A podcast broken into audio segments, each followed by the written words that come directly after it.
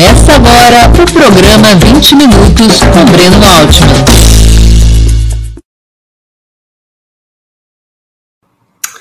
Bom dia! Hoje é 23 de fevereiro de 2022. Estamos dando início a mais uma edição do programa 20 Minutos.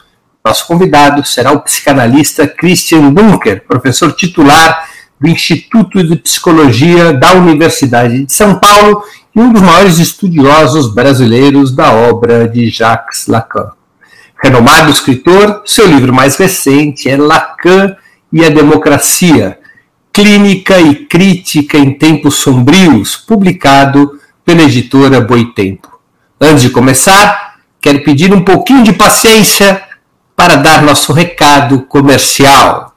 Opera Mundi, como toda empresa independente, é um projeto sustentado principalmente pelo apoio de seus assinantes e espectadores. Sua contribuição financeira é decisiva para nossa manutenção e desenvolvimento, ainda mais em um ano tão decisivo e difícil como 2022.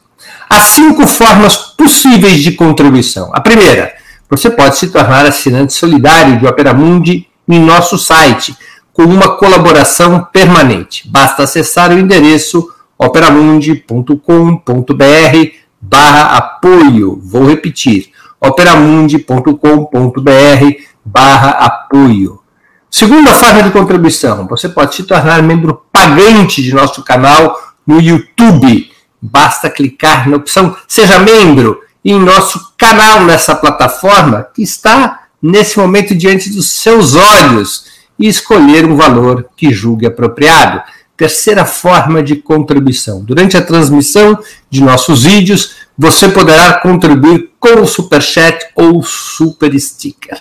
Normalmente, apenas as perguntas com Super Chat ou feitas por membros pagantes de nosso canal no YouTube são lidas e respondidas durante o programa ao vivo. Quarta forma de contribuição se você estiver assistindo o programa depois de sua transmissão ao vivo, o programa gravado, poderá contribuir com a ferramenta Valeu Demais, estipulando o valor de sua vontade e possibilidade. Quinta forma de contribuição. A qualquer momento, você poderá fazer um Pix para a conta de Opera Mundi, de qualquer valor que julgue adequado. Nossa chave nessa modalidade, nossa chave no Pix é apoia.operamundi.com.br Vou repetir, apoie.operamundi.com.br. Nossa razão social é última instância editorial limitada. Além dessas cinco formas de colaboração, lembre-se sempre de dar like, de clicar no sininho e compartilhar nossos programas. São ações que aumentam nossa audiência e engajamento, ampliando também nossa receita publicitária, tanto no site quanto no canal do YouTube. YouTube. Bom dia, professor. Muito obrigado por aceitar nosso convite. Uma honra ter sua presença no 20 Minutos. Prazer é meu, Breno. Te acompanha há muito tempo. Parabenizo pelo seu trabalho, pelo seu canal. É um, é um prazer estar com vocês. Professor, o Brasil precisa de terapia? Depende do que a gente eh, chama de terapia. Né? É, claro que é no sentido alegórico, acho que sim. Estamos sofrendo muito, estamos sofrendo de uma forma assim que é, é, demanda uma transformação, estamos sofrendo, eu diria, pela palavra, com a palavra, através da palavra. São as três condições que a gente geralmente mobiliza para dizer: olha, amigo, é, pode diminuir o peso da sua vida aí, conversando com outras pessoas, conversando melhor com outras pessoas. Né?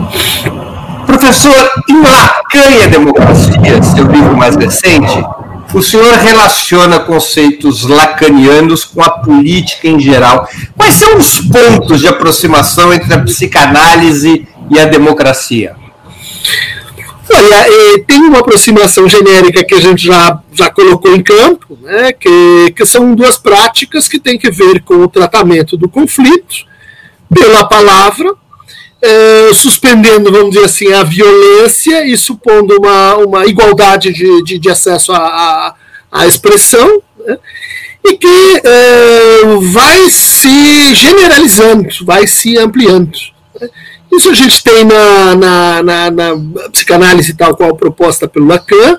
Isso a gente tem desde lá dos gregos, eh, com essa ideia, com essa ideia em desenvolvimento, essa ideia por vir, que é a democracia. Né? Então, a, me ocorreu fazer essa, essa aproximação eh, para mostrar que, que é preciso recuperar a palavra, né? que é preciso reinventar a democracia, de certo, em certo sentido, e que também a psicanálise pode participar dessa reinvenção a partir de alguns, uh, algumas afinidades com a tradição crítica, né? E, no qual, enfim, a ideia de democracia vem se, vem se reinventando ao longo do tempo. Professor, para os mais leigos, entre os quais eu também me incluo, hum. o que que o Jacques Lacan introduziu na psicanálise que a torna uma ferramenta possível da democracia? Olha, ele introduziu e radicalizou uma ideia extremamente óbvia, mas que não estava claro aí na psicanálise dos anos 50, né? É, que é a ideia de que o inconsciente ele não é um armário, um depósito de coisas ocultas que está assim numa outra dimensão, né? numa dimensão é, metafísica ou celestial, mas ele introduziu a ideia de que o inconsciente está na linguagem. Né? Só, só há inconsciente para aqueles que falam. Né? E, que, que o inconsciente, no fundo, ele se exprime nas repetições e alienações que a gente tem com a linguagem, nos sentidos e, e antecipações de sentido que a gente faz na linguagem, na leitura e escuta que a gente tem de nós mesmos e do outro, ou seja, através da linguagem. Ele, ele relocalizou todo o debate, ele mudou o debate, né, que antes estava muito ligado assim, a alguma coisa que acontecia na mente dos indivíduos, e portanto tinha que ser tratado num enfoque mais individual, para uma experiência que é por definição coletiva. Né? A linguagem não não pertence ao indivíduo. O indivíduo ele está atravessado por isso que seria assim uma forma de, de mediação comum que é a linguagem. Então, para introduzir Lacan, essa ideia, afim com a democracia, ela é radical né, para a gente aqui clínica. Comparativamente com as ideias originais de Freud, quais são as diferenças? Olha, a, base da, da, da, psicologia do Freud é um conceito que está lá no idealismo alemão, está lá na filosofia do século XIX, que é a noção de representação. E a noção de representação remete ao que? A um fato mental, a uma estrutura de pensamento. Tá? Então, para o Freud, o inconsciente ele tinha muito podia ser decifrado a partir da, da, decifração das formas de pensamento. Ele fala em pensamentos oníricos, quando ele estudou o sonho, ele fala em pensamento social do xiste, quando ele estudou as, as brincadeiras, né? ele fala numa, numa espécie de realização de desejo contida no sintoma, né? como uma ilação de pensamento. O Lacan ele vai, em contraste com isso, dizer: olha, sim, o pensamento é uma função importante, mas o ponto de transformação é sempre a linguagem. Né? Então, de certa forma, ele vai dizer é a linguagem que determina o pensamento, não é o pensamento que determina a linguagem. Então, isso é uma, uma diferença importante. Outra diferença que deriva dessa é o papel da história. Né? Para o Freud, as primeiras experiências, experiências infantis, elas precisariam ser reconstruídas, mais ou menos assim como um arqueólogo reconstrói o que aconteceu com você no passado. Para Lacan, eh, em função desse deslocamento para a linguagem, eh, a gente está a todo momento reinventando um passado necessário para um determinado futuro. E, portanto, a, o passado não, não é objeto de uma reconstrução assim minuciosa, porque ele está mudando também conforme a gente consegue mudar o futuro e, portanto, conforme a gente consegue se reposicionar em relação ao presente. Né? Então, essa é uma outra diferença importante, como, como Lacan pensava de uma maneira mais, mais estrutural né? É, e menos histórica, vamos dizer assim, do que o Freud. É possível dizer que com o Lacan é, a psicologia se aproxima da possibilidade de identificar uma psicologia social, uma psicologia de massas, ao contrário de Freud, quando, onde, é, para quem a psicologia era individual? Olha, o Freud tem uma afirmação muito, muito contundente, onde ela, ela relativiza isso. Ele diz, olha, toda a psicologia é psicologia social. Ah, porque o que a gente estuda na psicanálise são relações, não é só o seu caldeirão, a sua química mental, a sua a que está ali dentro, sei lá, dentro do seu cérebro, da sua mente. Né? É, mas, ah, de fato, com Lacan, o que se entende por social, ele muda. Tá? É, ele vai buscar na antropologia um conceito mais, mais duro é, de social. É, ela vai buscar os mitos, um entendimento mais assim formal de como eles eles pensam o mundo por nós, né? Eles são estruturas de pensamento e de linguagem, né? Então é, há uma contribuição que a gente pode dizer assim não não não está na oposição entre o indivíduo e a e a massa, né? O indivíduo e o coletivo uh, passa por uma redefinição do que, que, do que, que a gente entende pela experiência da linguagem enquanto fala, por um lado, enquanto língua, por outro, enquanto discurso, por um terceiro ou por uma terceira via, e a gente poderia até ir desdobrando isso para escrita, né, numa, numa quarta acepção. Todas essas excepções de linguagem vão ter profundas implicações para o Lacan. Né? Para o Freud isso não, não era tão, tão claro, não era tão evidente. Então o pensamento do Lacan, até porque ele vem da antropologia, ele vem da filosofia do, da história do Hegel, ele é mais social que o do Freud. Há pontos de encontro entre Lacan e as teorias linguísticas do Chomsky? Uh, sim, ele debateu com e contra o Chomsky num, num dos seminários, né? É, mas ele se decepcionou um pouco com o Chomsky porque ele entendia que o Chomsky ia fazer um, uma, uma, reno, uma renovação, um aperfeiçoamento da ideia de estrutura, que é uma ideia uh, puramente assim formal, lógica, né? E o Chomsky virou, uh, tudo bem, a gente tem as, as, as uh, semânticas gerativas, as árvores gerativas, mas a gente tem competência e performance e uma parte então da linguagem seria inata, né? Esse é um ponto com o qual Lacan começa então a discordar e disso e disso ele, ele deriva né, para um entendimento mais, mais lógico formal da linguagem do que o Chomsky e os continuadores né, do, do uh, análise sintática né, uh, gostariam. Professor, a leitura da política através da psicanálise é uma ruptura com as análises estruturalistas, por exemplo, com o marxismo? É muito interessante, porque a prática né, vem sugerindo isso. Né? E se a gente for olhar assim, onde é que o pensamento Lacan ele acabou assim impactando mais, né? Tem um impacto na linguística, tem um impacto nas ciências eh, da linguagem, tem um impacto na antropologia, ah, tem um impacto na literatura, sim, mas na filosofia política esse impacto foi muito grande. Tá? Então a gente tem o Zizek, tem o Badiou, tem todos os herdeiros do Althusser, ah, a gente já tem uh, redutos né, pelo mundo que pensam uh, Lacan e teorias sociais, como Birbeck na Inglaterra, a escola de Ljubljana na Eslovênia, uh, próprias, uh, as próprias universidades americanas leem e absorvem o Lacan bastante ligado à filosofia política. No fundo, uh, ele parece ter contribuído para duas ou três coisas importantes nessa, nesse nosso processo aí, a partir dos anos 70, 80, de, de redefinição do que é política. Né? Em primeiro lugar, a, essa passagem da política enquanto jogo de, de ocupação do espaço público e de inscrição nas instituições, para a política também enquanto um processo de expressão e reconhecimento. Então, isso, uh, como Lacan criticou né, a de representação, isso veio né, junto na, na, na, na conversa. Né. Uma, uma segunda contribuição importante foi um entendimento de sujeito menos ingênuo do que as teorias da, da ação racional. Né? Um entendimento de sujeito que, que permite a gente entender como é que o sujeito faz escolhas contrárias aos seus interesses. Né?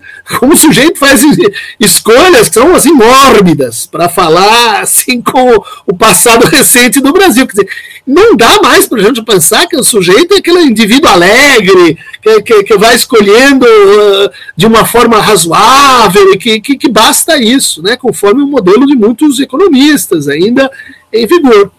A terceira contribuição é um conceito que se liga com essa, com essa escolha patológica, que é o conceito de gozo. Né? E, e, junto com isso a noção de fantasia, que o, que o Zizek se desenvolveu na, na ideia de fantasia ideológica. Então, contra, ou na, na, verdade dialogando com a tradição marxista, e ele vai dizer assim: olha, não basta a gente eh, dar consciência, ou permitir tomadas de consciência, educar as pessoas, explicar para elas como funciona né, a história, eh, explicar para elas como funciona a luta de classes, porque é algo que nos prende à alienação, tem algo de gozoso, tem algo de prazeroso na mentira, no encobrimento, na, na, alienação. E esse algo de gozoso tem uma estrutura, vamos dizer assim, que é individual e coletiva, que é o Lacan chamou de fantasma. Né? E isso que faz, por exemplo, lá no filme do Matrix. Né? Quer dizer, é, eu sei que é tudo ilusão, mas é dentro desse, dessa ilusão que eu consigo comer um bife, então eu escolho a ilusão, né? porque é eu prefiro isso. Né? A ideia de metaverso é uma ideia lacaniana?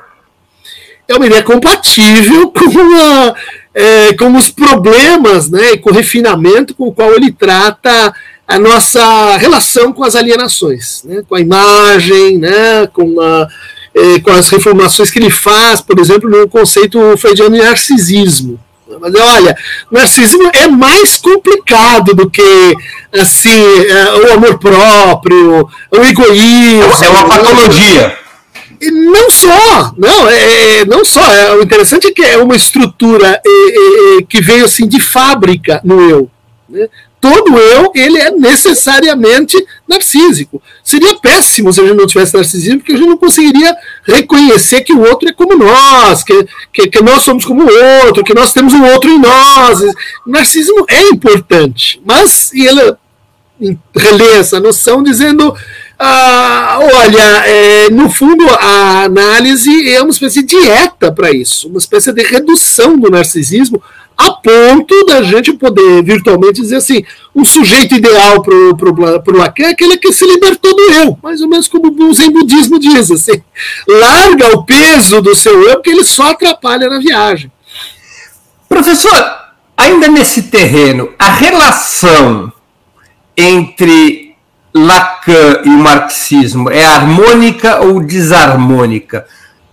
contra, contraposta ou complementar, especialmente a ideia de determinação de última instância, a ideia de que a determinação do ser está na estrutura econômica, a ideia de classe, de interesse de classe e de luta de classes.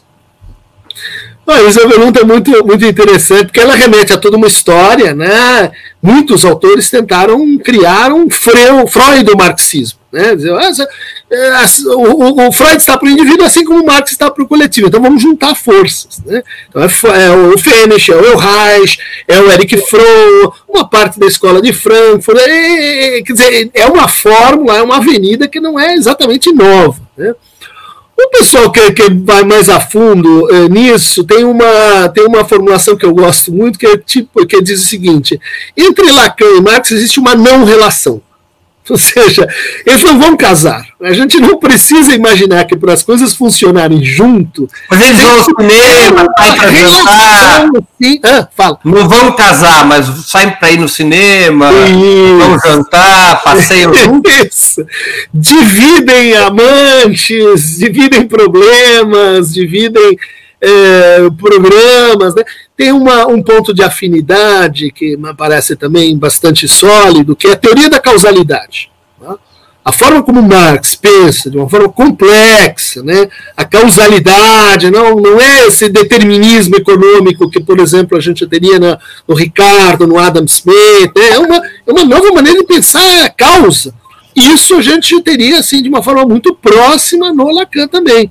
Tanto que a conversa entre os dois eh, começa a acontecer nesse momento aí, eh, em torno dos alunos do Alto Ser, em torno do, de um aprofundamento da noção de causalidade. Mas isso é uma afinidade epistêmica, uma afinidade científica, não, não necessariamente vai se traduzir numa afinidade assim de horizontes políticos. Né? Muita gente diz, ah, mas o Lacan era um sujeito conservador, liberal. Ah, pode ser, como Freud. Né? Há, muitas, ah, há muitas diferenças de, de escopo, mas talvez essas diferenças nos ajudem a pensar melhor a coisa é, se a gente não imagina que o saber é uma loja de departamentos, né? Quer dizer, você fica com uma coisa, eu fico com outra, cada um na sua e todo mundo numa boa. Não, precisa rever justamente é, transversalidade dos saberes né? e o tipo de relação que a gente tem entre eles. O, o senhor acha que o, o estudo do Lacan ajuda as pessoas de esquerda a refletir melhor sobre o tema da autonomia do político e da cultura? A, a, ajuda a criar uma esquerda menos economicista, como propunha Gramsci, por exemplo? Uhum, uhum. Ah, perfeito. Perfeito, desde que você não me chame mais de senhor. Nós estamos assim, mesma, mesma geração, mesma idade, mesmo, nós estamos numa, num movimento pela horizontalidade. Né? Chega de senhoras e escravos, é tá muito tá é, mas sim, é, é, eu acho que esse é um, é um, é um tópico bem, bem interessante de como essa ideia né, da, da sobredeterminação econômica, do homo econômicos, ela fez o marxismo envelhecer em, em, em, muitas dimensões, e pior, né, ela fez, tem um capítulo no livro sobre isso, é, se consolidar uma certa caricatura do marxismo e das esquerdas, né, que seriam assim, aquelas pessoas que advogam a pobreza para todos, que têm ódio do dinheiro, que, que, que, estão interessadas justamente apenas no capital e que esqueceram assim o lado humano. É, bom, uh, contra isso, acho que o, o Lacan vai ter uma, uma teoria não economicista da cultura, vai ter uma, uma discussão sobre, afinal, qual que é a, qual que é a superestrutura? É a linguagem ou a economia? Ah, mas a economia não depende da linguagem. Né? Ele vai dizer assim, olha, antes da mais-valia vem o mais de gozar. Porque o mais de gozar é uma propriedade das relações humanas, é, relações humanas de relações de linguagem. O, a mais-valia é um caso particular.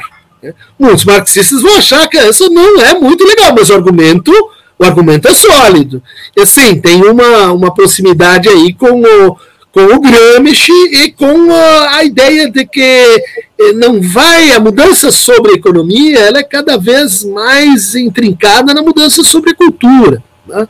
É a mudança, como diria Foucault, né, na relação com nós mesmos. Não vai ter transformação política se a gente não se transformar e se transformar junto com os outros. O professor Cadu Lacerda, que contribuiu com o Superchat, faz uma pergunta. A alteridade deriva do narcisismo e a empatia?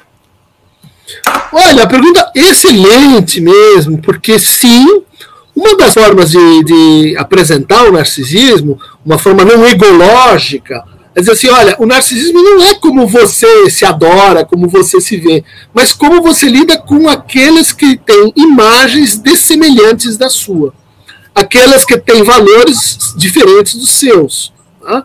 Por isso, o Freud descreveu uma patologia do narcisismo, aí sim, que ele chamava de, de, de narcisismo das pequenas diferenças. Ou seja, quanto mais as pessoas são iguais, né? não equitativas diante da lei, mas iguais, semelhantes, mas as diferenças entre elas produzem rancor, ódio, violência e intolerância. Tá? Ah, bom, ah, o que, que então isso informa para a gente sobre a noção de empatia que regularmente vem sendo maltratada? Empatia não é você assim gostar, participar do mesmo uh, site, você apreciar os mesmos valores estéticos, você comungar do mesmo condomínio. Isso é identificação, isso é simpatia. Né? A empatia começa quando você não torce para o mesmo time, você não tem o mesmo jeito de vestir, você não escuta a mesma música e você consegue compartilhar uma experiência produtiva com o outro. Você consegue estar junto com o outro para ser, eh, viajar para algum lugar, para construir alguma coisa. Ou seja, a eh, eh, empatia é um conceito que depende de como você trata o antagonismo, ou seja, de como, como você lida com o outro, de como você é, suporta estar ativa e laboralmente e desejantemente com o outro que não é o seu espelho. Aí começa a empatia. Antes disso, é, é, é massa no pior sentido freudiano, em que a pessoa se desliga do, de si, regride, é, se comporta como, vamos dizer assim, é, gente como a gente é a gente de verdade, os outros não, são pseudo-pessoas, são quase gentes deixa que a natureza marca e elimina. Quer dizer, que, qual narcisismo você quer e eu te digo em que política você está engajado. Professor, é, o Lacan ou lacanismo não pode acabar servindo para a fragmentação da teoria da causalidade, ou seja, servindo à abdicação de uma explicação estrutural, como propõe o marxismo, o lacanismo não pode levar aquilo que se chama de pós-modernismo, que significa uhum. a renúncia à teoria da causalidade ou de uma estrutura causal? Uhum. Não, aí a resposta é não. Não mesmo. Isso é, é, é um equívoco de leitura ou um equívoco de entendimento. Uh, Lacan realmente não acompanharia a racionalidade que a gente pode mais ou menos datar aí nos anos 80 e 90, chamada de pós-modernismo, caracterizado pelo, pelo capitalismo, vamos dizer assim, cognitivo, pelo relativismo estético, pela mistura de estilos, pelo entendimento fluido de linguagem, mas de jeito nenhum. Né? Quer dizer, é, é justamente uma relação, vamos dizer assim, de tensão epistemológica, né? ou o Lacan é um clássico nesse sentido. Ela pensa uma estrutura pesada. Ela pensa com, e esse, esse é uma das propostas do livro, ele pensa com uma noção de universalismo mais refinada, um universalismo fraturado, um universalismo que, que envolve crítica da razão, crítica vertical da razão, universalismo que não, que não uh, se entrega, vamos dizer assim, para o institucionalismo da, da, da, dos direitos humanos, né? quer dizer, apenas e tão somente como um marco jurídico uh, que, que, que não, não, inclui todos. Quer dizer, Lacan, eu acho que está com, com os principais uh, elementos né, das, das teorias clássicas, né? tanto no Freud quanto do Marx. O que, que acabou acontecendo, né, se a gente pensa na Lyotard, né, de que de que foi havendo um esgotamento das grandes narrativas, é que as teorias mais clássicas elas foram sendo assoreadas, né? elas foram sendo substituídas por microteorias, tem a ver que, com segmentação do fazer de pesquisa nas universidades, mas isso é um outro processo, né? Quer dizer, é o processo Ou da seja, a apropriação pós-moderna, a apropriação pós-moderna que alguns fazem do Lacan, ela não faz jus à teoria lacaniana. Não, né? Aí, aí você vai ter, como diz o meu amigo Ian Parker, né, a luta de classes dentro da psicanálise. Depois que o autor ele consegue ter um impacto, vamos dizer. Opa, nós tivemos aqui uma, uma pequena interrupção. Vou pedir para a produção é, checar o que está acontecendo.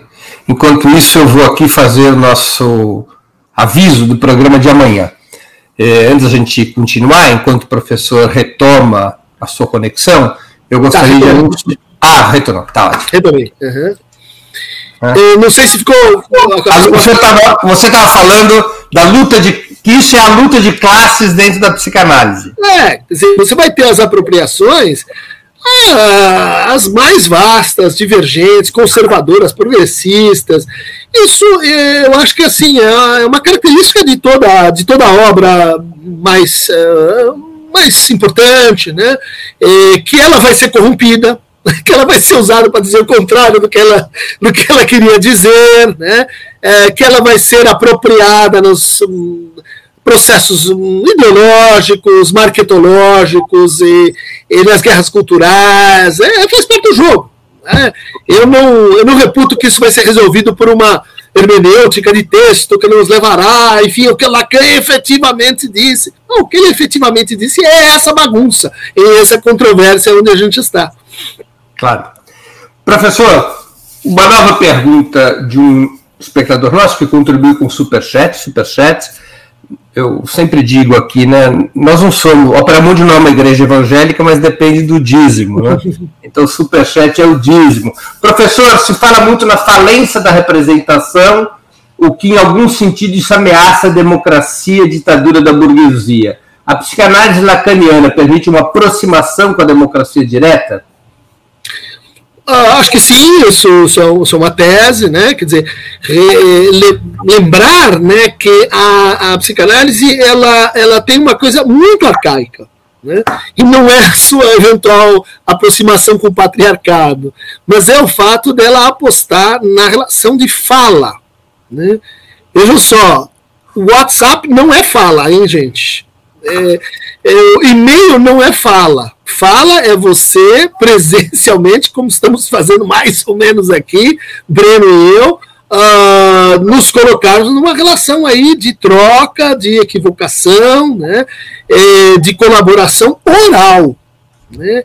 Então, isso, uh, João, uh, aponta sim para Olha, ah, um, dos, um dos motivos pelos quais a, a, democracia se tornou uma ideia opaca, indisposta, decadente né, para alguns no mundo, é porque ela foi eh, sendo sentida como um processo cada vez mais lento, né, cada vez mais institucional, do qual eu não participo. Ou seja, a minha palavra, a minha experiência direta, a minha expressão, ela não pode ser reconhecida institucionalmente, pelo Estado, pelos partidos e assim por diante. Então, há sim uma, uma afinidade do, do, da experiência lacaniana, inclusive da experiência institucional, de como Lacan propõe uma escola, vamos dizer assim, mais democrática do que as instituições freudianas de formação, ou pelo menos ele advogava assim. Né? Ou seja, uma escola onde todo mundo fala, uma escola de tendência horizontalista, uma, uma comunidade que eh, pretende estabelecer entre si um outro tipo de laço social. Né?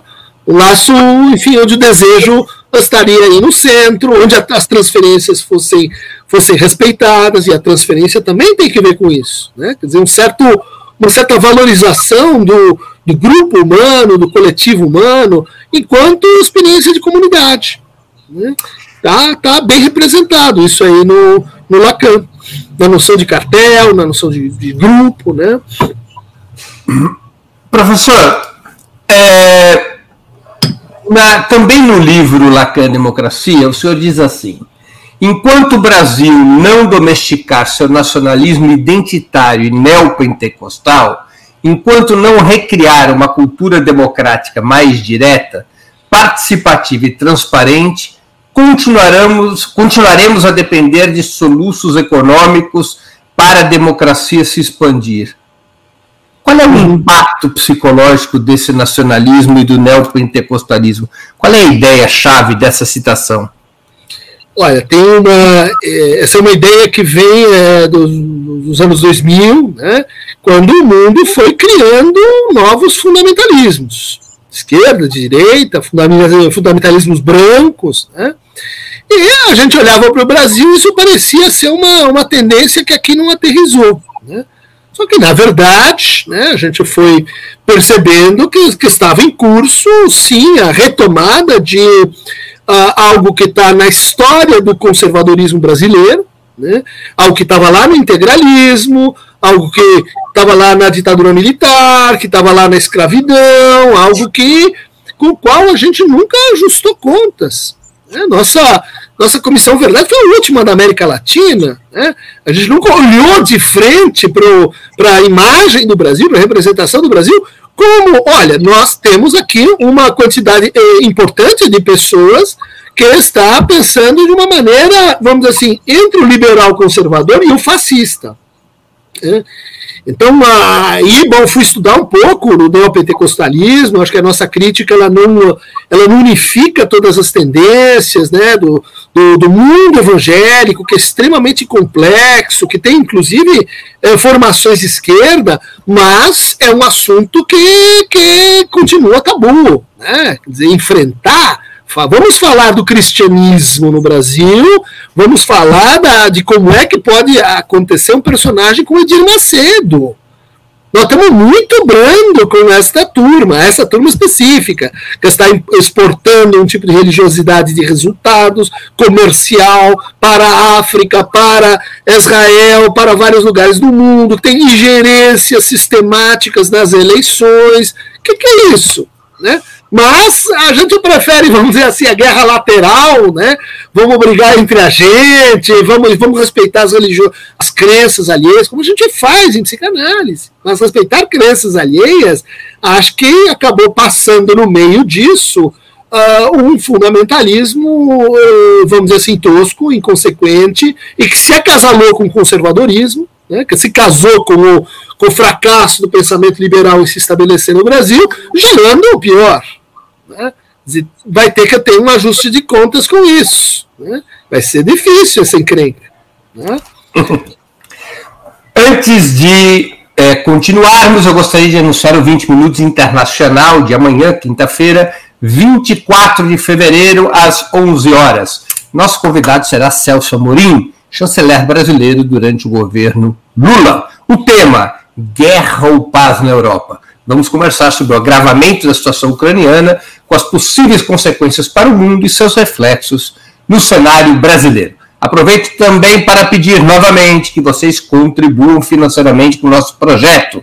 Lembrem-se, há cinco formas de fazê-lo. A primeira é a assinatura solidária em nosso site, operamundi.com.br barra apoio. Eu repito, operamundi.com.br barra apoio. A segunda é se tornando membro pagante de nosso canal no YouTube. A terceira é contribuindo agora mesmo o Super Chat ou Super Sticker. A quarta é através da ferramenta Valeu Demais, quando assistir nossos programas gravados. A quinta é através do Pix. Nossa chave é apoie arroba operamundi.com.br. Vou repetir nossa chave no Pix, apoie arroba operamundi.com.br.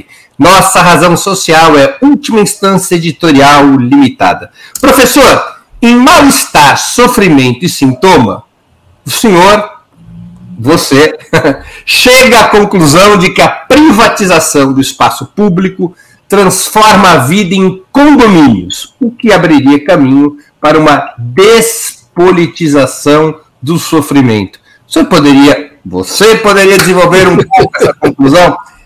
É, bem, bem legal a tua pergunta, porque ela permite conectar esses dois trabalhos. Né? De fato, esse Lacan Democracia é uma continuação de Mal-Estar, Sofrimento e Sintoma, onde vem essa ideia de que eh, se a gente vai escolher para o Brasil e procurar um sintoma e datá-lo, né? não só assim um sintoma que a gente partilha com, eh, com o Ocidente, que a gente partilha com o capitalismo em geral, né? E a gente teria que é, olhar para uma formação que começa nos anos 70, né? 73, em que a gente tem muro, síndico, a gente tem é, a vigilância, a gente tem a, a, criação dessa ideia de que o outro atrás do muro é um outro perigoso, um outro violento. Né? Isso tinha que ver com o crescimento de metrópoles, a favelização, a mistura social. Ou seja, nós criamos ali uma espécie de lógica para tratar a diferença, que é calo sua boca e te invisibilizo. Resultado, 20 anos depois, 30 anos depois, você criou uma situação em que você tem débeis, né, debilitados no tratamento da diferença. Né? Quer dizer que você não, você não consegue mais ler, como é que é aquela forma de vida, você não consegue mais reconhecer, você não consegue mais falar, você se criou um condomínio. E pior, esse método, ela foi se, é, se deslocando dentro da cultura brasileira. Né?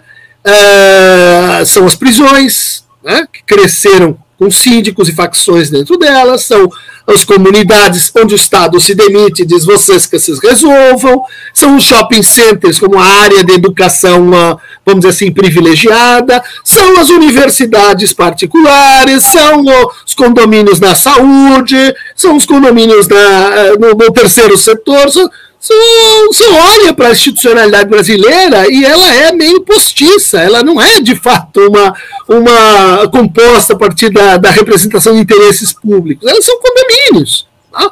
Há bairros em São Paulo que pertencem a pessoas. É, você vai no Pacoimbu, tem um cara lá há 50 anos, o cara é dono daquele negócio. Ele diz pode construir, não pode. O que significa ponto comercial? É eu que, eu que escolho.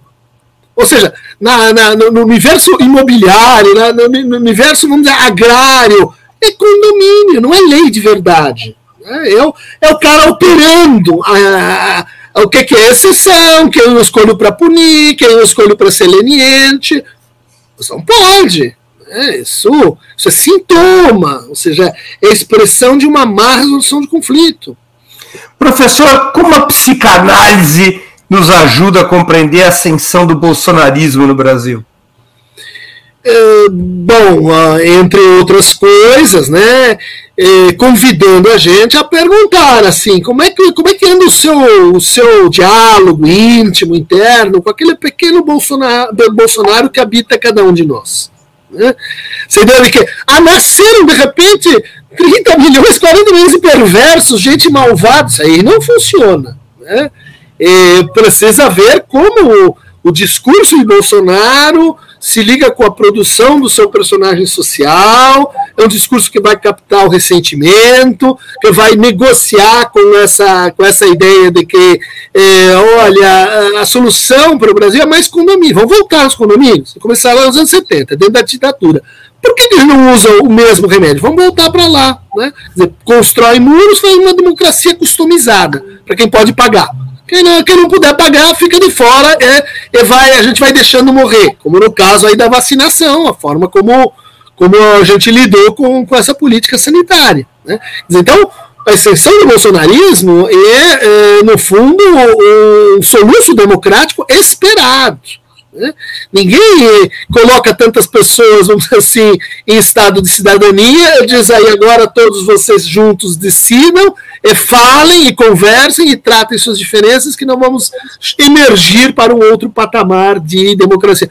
Não, a gente descuidou de formação política, a gente descuidou de, de uma série de coisas que tornam o conflito produtivo. Daí ele fica improdutivo quando chega alguém e começa a capitalizar o conflito para matar a gente. Só isso. Mas quais os valores morais que a extrema, direita bolsonarista mobiliza para manter um apoio tão relevante de um quarto do eleitorado, mesmo após a tragédia pandêmica e o eclipse econômico-social dos últimos anos? Olha, os valores morais, elas eh, justamente têm essa característica de poderem ser instrumentalizados por é, qualquer discurso virtualmente. Então gente vai dizer assim: a defesa da família, a importância da família, é um valor moral desprezível, coisa de gente malvada? Não, não é. É um valor que está aí no cristianismo, poxa, é importante, olha só como mamãe, papai, até a psicanálise, olha só, é muito importante essas relações. Daí vem alguém e diz assim, a família está ameaçada. Né? Seu bebê com a mamadeira de piroca, a sua filha com esses uh, marxistas que andam por aí, o seu filho na universidade uh, está correndo perigo, daí você cria, né, em torno de um valor, podia ser outro, mas foi esse, um carro de batalha para, assim, se opor a esse valor, né, para chegar a fins que são opostos e contraditórios com esse valor. A minha pergunta, uma delas é: como é que você consegue pôr Cristo atrás de uma arma para matar pessoas? Ah, mas é um malabarismo. Não é, não é tão difícil. Vai lá, começa a ler Isaías, Jeremias, ah, esses caras que são uh, violentos, você justifica. Você justifica qualquer coisa uh, se você tem uma população indefesa né, do ponto de vista crítico.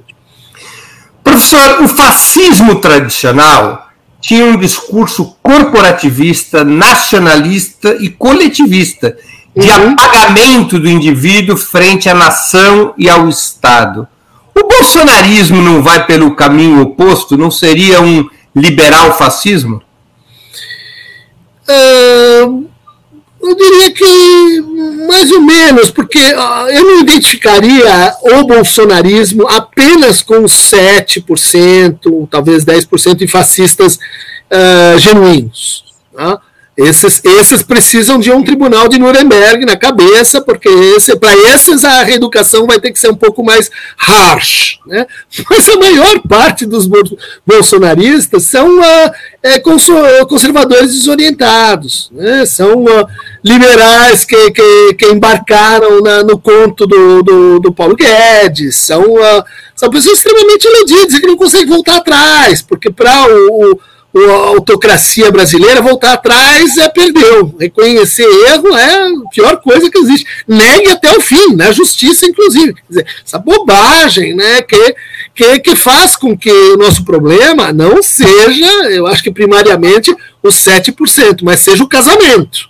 Né? Já que estamos na família, né, é como como muitos conservadores e liberais não conseguiram perceber né, que, mais uma vez, eles estão tentados pelo fascismo. Né? Eles estão, uh, eles estão iludidos. Né? Mas o fascismo, o neofascismo do Bolsonaro aqui no Brasil, não tem uma identidade muito profunda com um ultra-individualismo, ao contrário do fascismo tradicional? E eu não diria, eu diria que eu tenho uma identidade muito profunda com o familiarismo.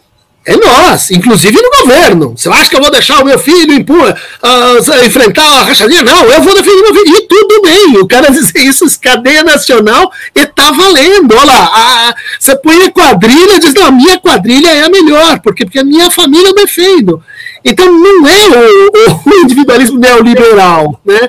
É, é, esse é o erro do liberal bobo. Né? Ele, ele olha para essas coisas e consegue ver que é diferente, né? que não é a mesma coisa. E daí ela se, se entrega, se ajoelha, né? Ah, é como eu costumo brincar, tenho muitos amigos que trabalham na Faria Lima, nas mesas de, de ações e no mercado financeiro, e olha, eu sou um mero psicólogo que estou aqui tentando fazer algo com o sofrimento das pessoas. Mas vocês vivem disso. Vocês vendem cenários, vocês estudam essas pessoas, milímetro a milímetro. Como é que vocês foram enganados desse jeito? Ah, porque o Paulo Guedes falou, daí eu acreditei, daí a gente. O que, que é isso, rapaz? Tem que acordar para estudar mais. Gente aí da economia, o liberalismo é uma. Um, uma, uma posição teórica muito digna, a direita tem direito de existir, no Brasil ela tem um passado nobre, mas vocês não estão à altura. Não conseguem ler um discurso, eleva o pessoal a votar contra os seus próprios interesses. Então é a Bolsa aí fazendo água há quatro anos. Você não viu isso aí? É, não quero você operar um, compra e venda de vacinas. Como é que vocês não viram isso? Ah? Ou seja, do ponto de vista de vocês, do ponto de vista da, da Faria Lima, não do nosso ponto de vista, aí são outros, são outros elementos. Professor Ronaldo pergunta: sou psicanalista, trabalho a clínica social com moradores de rua. Grande professor Dunker, até onde o psicanalista pode ir no território político? Obrigado. Ronaldo contribuiu com o superchat. Bom, até onde o seu desejo permitir, né? Até onde for necessário. Né? Vamos, vamos lembrar né, que o Freud era um, um, cara que opinava sobre política, até que os judeus começaram a ser mortos e e a filha dela foi presa. Né? Ela disse, poxa, e, agora eu vou me assumir como judeu, eu vou tomar atitudes públicas, eu vou, eu vou escrever mal-estar na civilização, eu vou, eu vou me, me posicionar. A política tem muito disso, né? Ela, ela, ela tem um, ela acontece num, numa certa configuração. Né? É, então, nem sempre os psicanalistas precisam estar tão presentes né, na crítica pública, mas há situações de urgência. Tá? Então, eu não diria que, que, que é uma que é um, que é um lugar fixo e definido. É, a situação, né, a lógica da situação, ela impõe que que se você não participar agora, se você quer dar uma desanção, achar que, que, que neutralidade clínica tem que ver com, com não participar da política, é, essa conta vai chegar para você também, né? Quantos você ajudou a matar com a sua atitude? Né? Uma eleição não é somente a disputa pelo voto. Durante um pleito, que sensações e emoções também estão em jogo?